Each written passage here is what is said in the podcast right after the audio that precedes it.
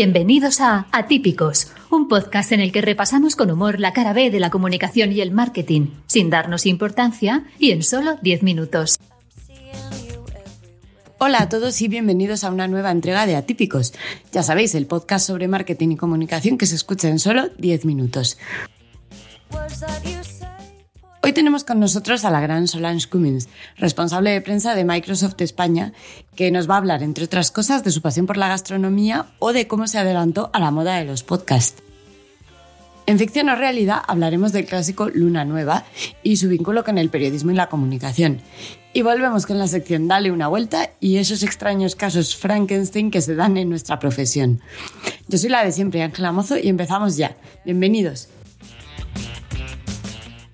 Hoy en nuestra sección dedicada a la comunicación en el cine, Marisa Casado nos trae un clasicazo, una de esas películas que todo periodista ha visto.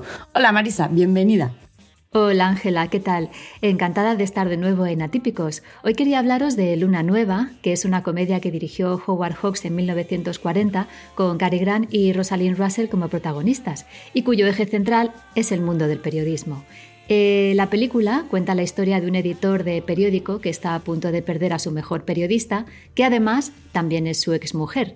Pero surge la posibilidad de cubrir un gran reportaje, concretamente la ejecución de un preso, y ella pues se debatirá entre irse o quedarse al lado de su ex para poder cubrir la noticia.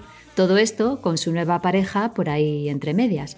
El guion es maravilloso y está lleno de momentos que te arrancan la sonrisa, porque muestran de forma bastante sarcástica la labor de los periodistas, incluso también la de los políticos. En una escena, por ejemplo, vemos a un grupo de reporteros charlando en un bar con sus copitas y su baraja de cartas, quejándose de lo estresante que es el periodismo y comentando, ojo al dato, cómo les gustaría trabajar en una profesión más tranquila, como por ejemplo la publicidad. Claro, igual en aquellos tiempos los publicistas se rascaban la barriga, pero hoy la cosa ha cambiado bastante.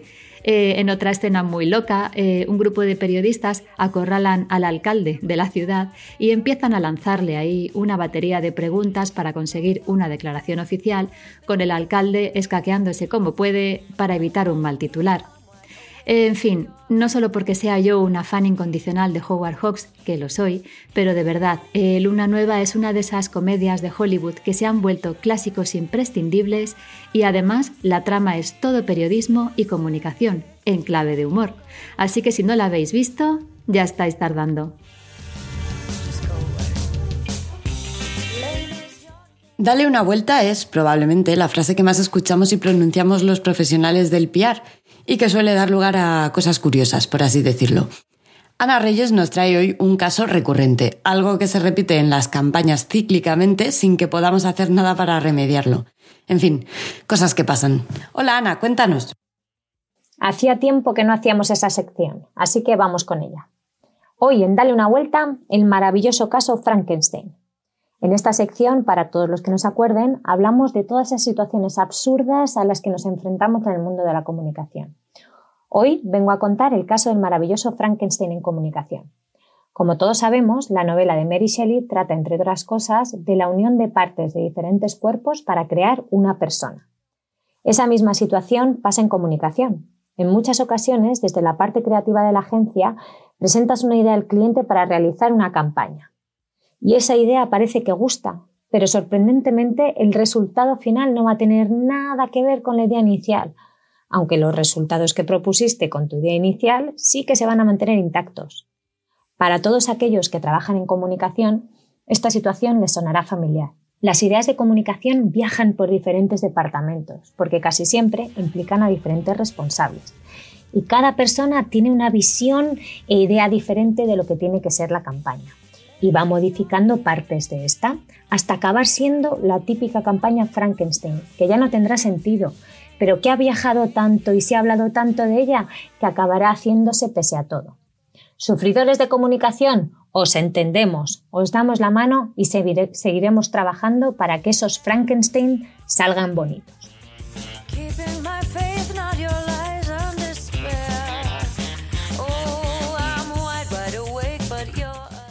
Hoy tenemos con nosotros a Solange Cummins, responsable de prensa de Microsoft en España.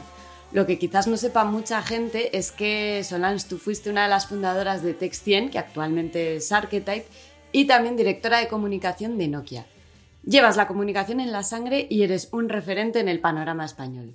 Hoy además vamos a conocer un poco tu parte más personal. Muchas gracias por acompañarnos, Solange. Muchas gracias a vosotras.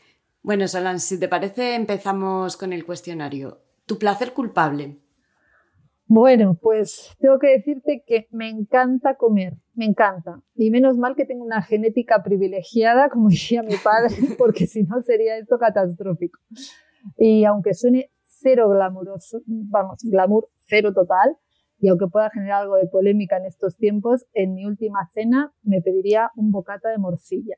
Qué rico. O sea, me muero. Me encanta la morcilla. Muy buena elección. Eh, ¿Cuál es la campaña que más te ha gustado últimamente?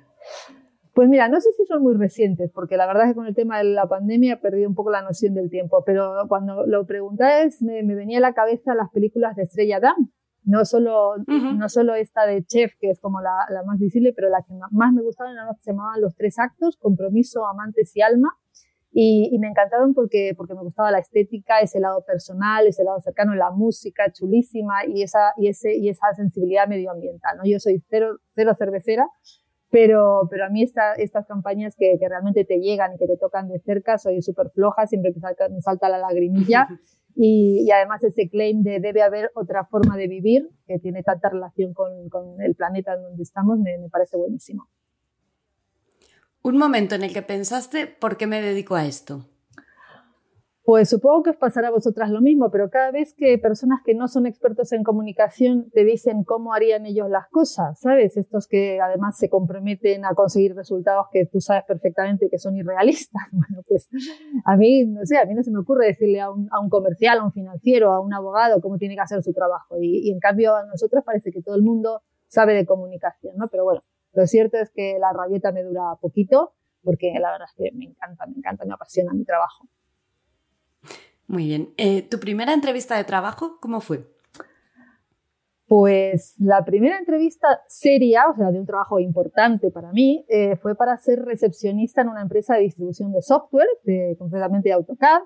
Y eso era como a mediados finales, mejor dicho, de los 80. Y, y para que te rías un rato, pedían alto nivel de inglés, que eso se sigue pidiendo, pero pedían don de gentes. Esto ahora suena súper viejuno, pero, pero en esa época era don de gente es lo que pedían, ¿no? Y bueno, pues la entrevista uh -huh. fue con el director general, estuvo muy bien, me contrataron, estuve mes y pico en la recepción, porque esto era el, el, el, objetivo inicial, pero bueno, luego ya pasé a ser la secretaria de dirección y de Strangis ayudaba a la responsable de comunicación, que hoy es mi amiga Candela, madre de mi ahijada Marta, y, y bueno, yo estaba estudiando periodismo en la Complutense y la verdad es que Candela me, me ayudaba y aprendía mucho más con ella que en la facultad. Así que fíjate que gracias a ese trabajo entré en el mundo de la tecnología donde sigo hoy, después de casi 30 años. Bueno, qué, buena manera de, de, empezar una carrera profesional. Desde la luego, desde luego. una idea tuya que creías que era brillante, pero solo lo pensaste tú. Pues bueno, brillantes no sé si son exactamente, pero se me ocurren tropecientas mil eh, ideas al día. O sea, es que mi cabeza es como un, batiburrillo de ideas continuamente. O sea, que, muchas. Lo que pasa es que solo algunas, poquitas, salen adelante.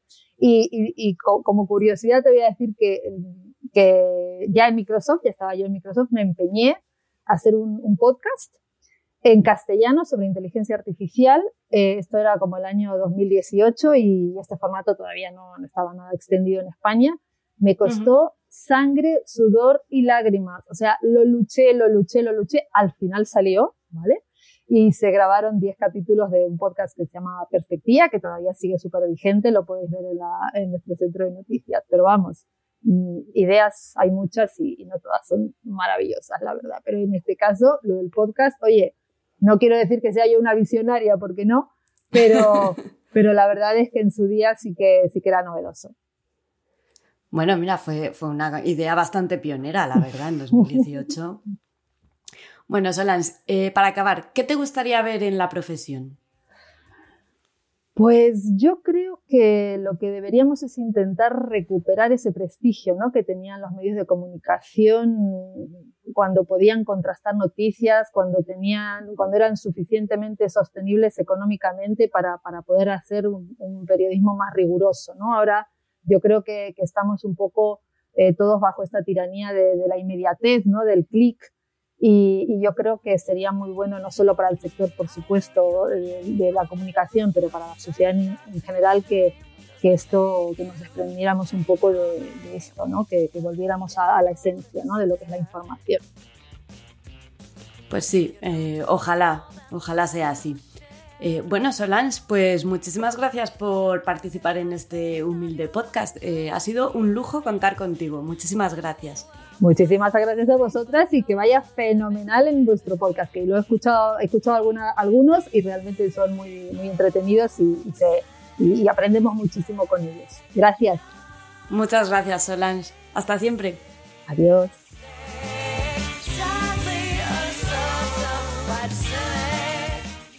Y hasta aquí un Atípicos más, en el que esperamos que te hayas divertido y, por qué no, que hayas aprendido algo que quizás no sabías. Muchas gracias por estar ahí y nos escuchamos en el próximo Atípicos. ¡Hasta luego! A que se te ha hecho corto. Os recordamos que aún no tenemos patrocinador, por si hay alguna marca interesada. En redes somos archetype-es y este es nuestro podcast, Atípicos. Síguenos y déjanos tus comentarios con el hashtag Atípicos. Música de Madame Snowflake bajo licencia Creative Commons by 3.0.